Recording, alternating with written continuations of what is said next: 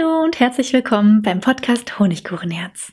Ich bin Lilia und in diesem Podcast erzähle ich dir von meinen Erfahrungen mit Gott und erkläre dir, wie du in deinem Leben und besonders auch im Alltag mit Gott zusammenleben kannst. An Silvester ist ja immer so eine besondere Chance, sich Ziele vorzunehmen. Vielleicht hast du aber auch so überhaupt keine Ahnung, was für Ziele du dir setzen kannst. Dann ist diese Episode für dich. Es ist nämlich überhaupt kein Problem. Im Gegenteil, da kann sogar das Beste draus entstehen. Heute ist Storytime. Ich würde dir gern von meinem schönsten Silvesterabend bisher erzählen. Ich hatte das Problem, dass ich nie so richtig wusste, was ich mal werden wollte. Wenn ich mich so umhöre, ist das heutzutage überhaupt keine Seltenheit. Es gab da mal während meiner 13-jährigen Schulzeit so ein paar Phasen, wo ich eine Idee hatte, aber das hat sich nach einer Weile wieder verlaufen. Und in den letzten Schuljahren, wo man sich ja eigentlich bewerben sollte und man vor allem immer gefragt wurde, was man denn so nach dem Abi macht, hatte ich so überhaupt keine Richtung. Ich bin deshalb erstmal für ein Jahr ins Ausland gegangen, um mehr Zeit zu gewinnen und habe mich am Ende des Jahres für Psychologie einschreiben wollen, wurde abgelehnt, habe noch ein Jahr im Ausland drangehängt und als ich zurückkam, hatte ich zwar einen Studienplatz in einem Fach, das mich zwar interessiert hat, womit ich aber genau genommen nicht wirklich was beruflich machen wollte. Ja, ich dümpelte da so vor mich hin. Und dann war zwei Jahre später Silvester. Und die Situation war so, dass mein damaliger Freundeskreis, auch meine damalige Mitbewohnerin, Silvester in Bayern verbringen wollten, ich aber an neuer arbeiten musste und deshalb als einzige in Berlin blieb. Das war jetzt nicht so schlimm. Ich habe mich irgendwie darüber gefreut, denn ich hatte auch das Gefühl, dass ich mir dieses Jahr mal einen stillen Silvesterabend machen und mit Gott sprechen sollte. Irgendwie hatte ich das gespürt. Vielleicht kennst du so ein Gefühl. Jedenfalls wollte ich einen richtig besonderen Abend verbringen. Und ich hatte auch schon eine Idee, wie ich das gestalten könnte. Du wirst vielleicht lachen, das habe ich zuerst auch, aber ich hatte mal damals von einer Freundin gehört, dass es irgendwo ein Café gibt, wo man einen Tisch für zwei bestellen kann, sich aber dann alleine hinsetzt und einen Tee für zwei bestellt. Und dann trinkt man den Tee vor einem sichtbar leeren Stuhl, aber spricht dabei mit Jesus. So als ob er mit einem im Café am Tisch sitzt. Ich habe erstmal so gelacht, aber dann fand ich das irgendwie total schön. Das Café gibt's heute wohl nicht mehr und ich war auch nie drin, aber ich wollte das irgendwie dann an Silvester mal nachmachen. Und weil ich damals eine Tasse Tee jetzt nicht so spannend fand, habe ich mir zweimal richtig leckeren Nachtisch und zwei Flaschen, ich glaube, Bionade oder so gekauft. Ich mag keinen Alkohol und eigentlich auch keinen Sprudel, aber irgendwas Prickelndes zum Anstoßen auf das neue Jahr sollte es dann schon sein. So, und das habe ich dann auf unseren kleinen Tisch gestellt mit zwei Stühlen so voreinander, habe um Mitternacht mit Jesus angestoßen, mich damals etwas mit ihm unterhalten.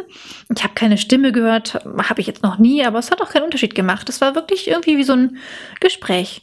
Und natürlich habe ich den Nachtisch dann auch gegessen. Also erst meine Portion und dann habe ich höflich gefragt, ob Jesus seine Portion vielleicht mir überlassen möchte, weil er sie ja jetzt körperlich nicht aufessen könnte.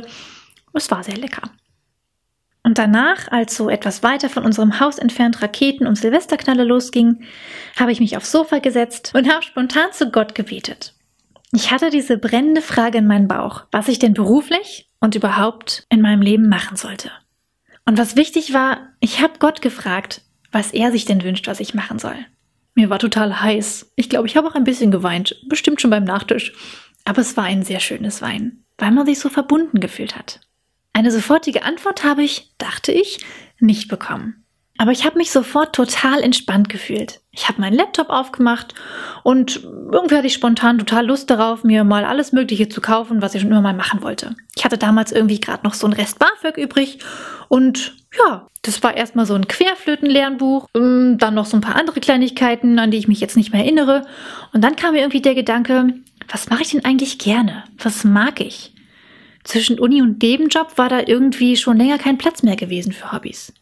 Und da ist mir eingefallen, ich habe eigentlich immer ganz gern gemalt. Und dann habe ich mir auf YouTube ja, ein paar Kunstvideos angesehen und der Algorithmus hat mir auf einmal ein Video gezeigt, das mich total angesprochen hat. Es war ein Video von einem Straßenkünstler irgendwo in New York, voll die schlechte Qualität, aber der hat ein kleines Mädchen bemalt mit Kinderschminke.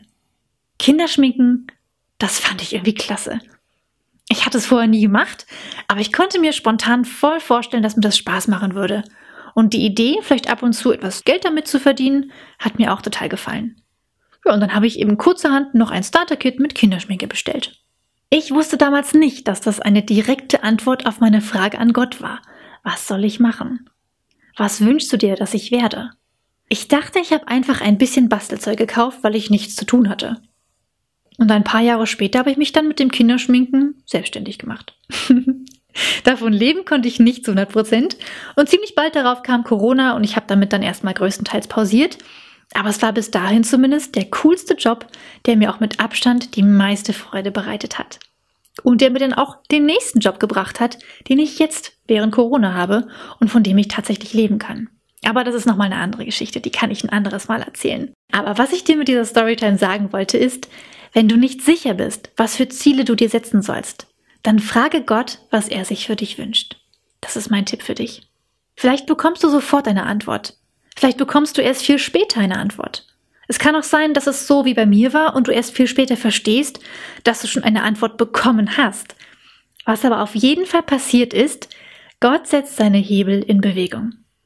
Denn du bist in Liebe vor ihn getreten und hast ihm eine bittende Frage gestellt. Und darauf wird er reagieren. Wenn du erstmal keine Antwort, Ideen oder Inspiration bekommst, dann heißt es, einfach erstmal das weitermachen, was du bisher getan hast. Und dabei immer wieder Gott fragen, ob das so okay ist oder ob du etwas ändern solltest. Ich bin total gespannt darauf, was bei dir passieren wird.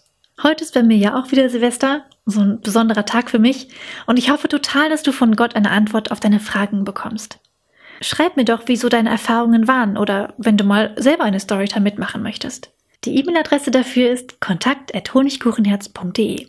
In der nächsten Podcast-Episode gebe ich dir einen ganz heißen Tipp, der auch oder besonders wichtig, naja, der eigentlich immer wichtig ist, wenn es darum geht, sich Ziele zu setzen.